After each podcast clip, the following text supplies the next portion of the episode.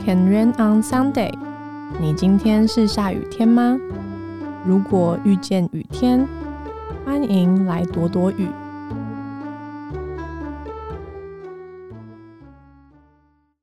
阿尼哈塞哟，这里是 Weekend Radio，我是 Sarah。最近的气温感觉突然下降的非常快，不晓得大家有没有这种感觉？就是怎么突然变那么冷？而且感觉是一瞬间的事情，就没有一个什么预兆，让我觉得天哪，不会是我最讨厌的冬天要来了吧？不晓得大家是夏天派的，还是是冬天派的，还是是 春天或秋天派的？感觉春天跟秋天比较相近。那我本人是非常讨厌冬天，我觉得冬天是一个非常要不得的季节。但我周围还是有非常多冬天的拥护者，每个人可能都有适合自己生存的节日吧。那如果有在 follow weekend 的人，就应该知道说新的合作已经上架喽。所以大家如果你还没有到 IG 了解，一下的话，我现在就稍微简单的讲解一下，这是我跟一个女孩子的合作。那它主要呢，就是有一个新创立的品牌，这个品牌叫做初语，英文的发音其实就是希伯来文的初语的意思。英文我不太会发，所以我就不要在这边 降低了那个格调。那拼音的话是 Y O R E H。那它目前呢，其实总共有出了三个颜色的伞。那我真的非常非常喜欢，虽然它的价格真的不便宜，它是卖八百九十块。我觉得以伞来讲，这的确算是我遇过数一数二贵的伞。当我在仔细的跟他聊说，诶，为什么卖个伞 需要卖到那么贵？之后我才发现说，哇，原来就是它的伞还有很多的巧思，像是它的伞非常的轻，轻到我真的有点怀疑，就是这个是伞吗？就是它那个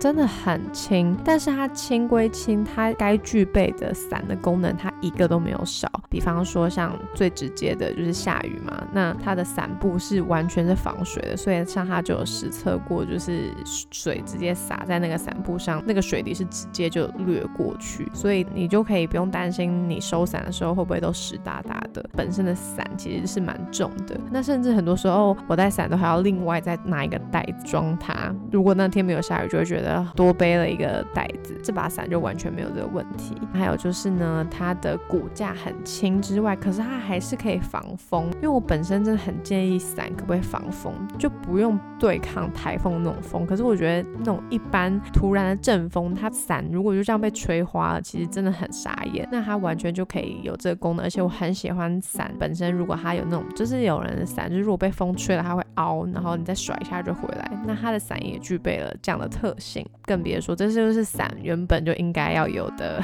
一个存在的价值嘛。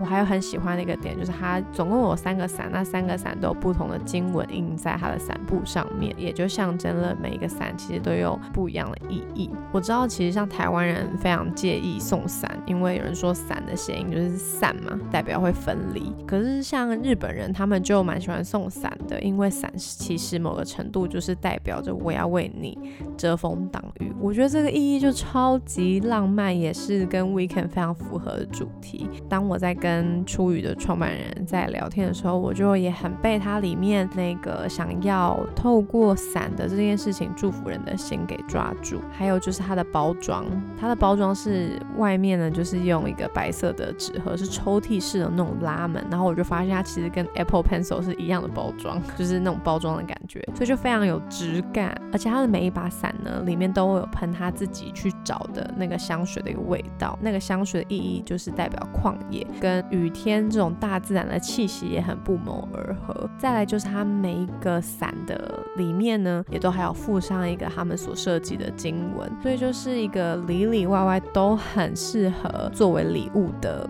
一个产品。那我就真的非常的推荐。那其实因为我本身我完全也没有办法得到额外的收入嘛，所以其实我一直推荐这件事情。其实大家如果去买伞的话，对我来讲呢，我也不会得到什么好处，我只会非常的开心而已。最近因为我知道像感恩节，特别是圣诞节，有很多交换礼物嘛，这把伞真的非常适合。那现在呢，就是我们有一个合作，所以到十月底，只要你在网站上输入 weekend 的折扣嘛，就是一个井号，然后再写 weekend w e a k c a n 的话，就有享有折扣，而且它两只还免运。所以呢，如果你现在很心动的话，我真的。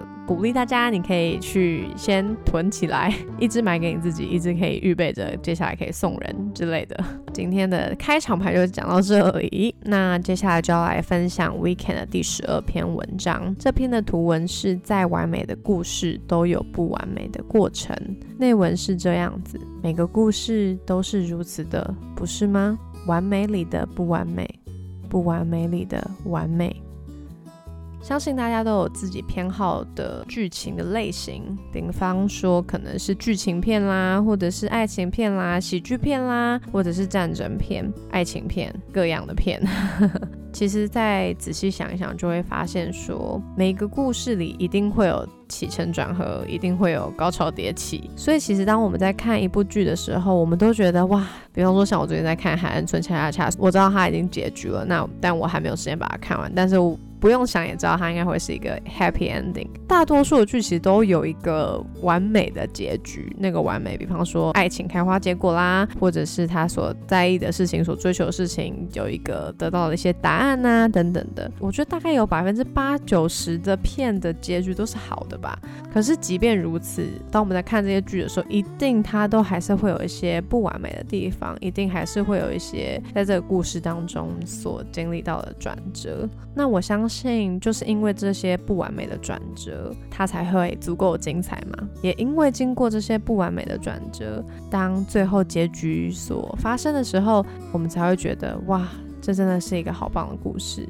比方说，像我非常非常喜欢看的韩剧《请回答》系列，我觉得这个手法很酷，就是因为它会让你去猜最后女主角老公到底是谁。所以基本上呢，大家一定都知道女主角就是结婚了，只是你不晓得她到底最后是嫁给谁。其实某个程度你会很放心嘛，你就会知道说啊，一定会有一个结局。可是呢，对于这个过程，因为一定会有男一跟男二在那边，你们知道拉扯来拉扯去。可是在这个当中，你就会觉得到底是谁，那也是会让人蛮。蛮紧张跟期待的，所以不论故事的过程怎么样，如果我们先相信最后的结局会是好的，那在这个过程当中一切的不完美，我们都可以很放心，因为我们就知道这一切终将会过去。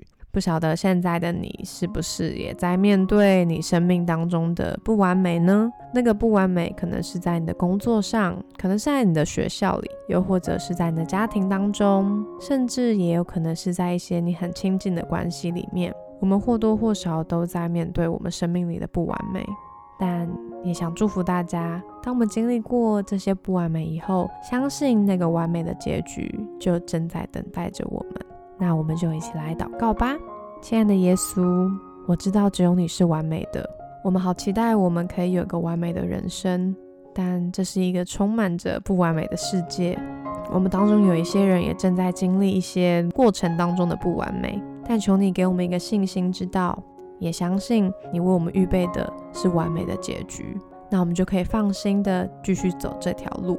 谢谢你成为我们的依靠，谢谢你成为我们的遮盖，成为我们的保护。也特别为初雨这个品牌祷告，祝福这个品牌所制造的伞，能够在实际上也成为许多人遮风挡雨的好工具、好帮手。谢谢你，耶稣，听我们的祷告，奉耶稣基督的名，阿门。今天的 Weekend Radio 就到这边喽，记得下雨了也没关系。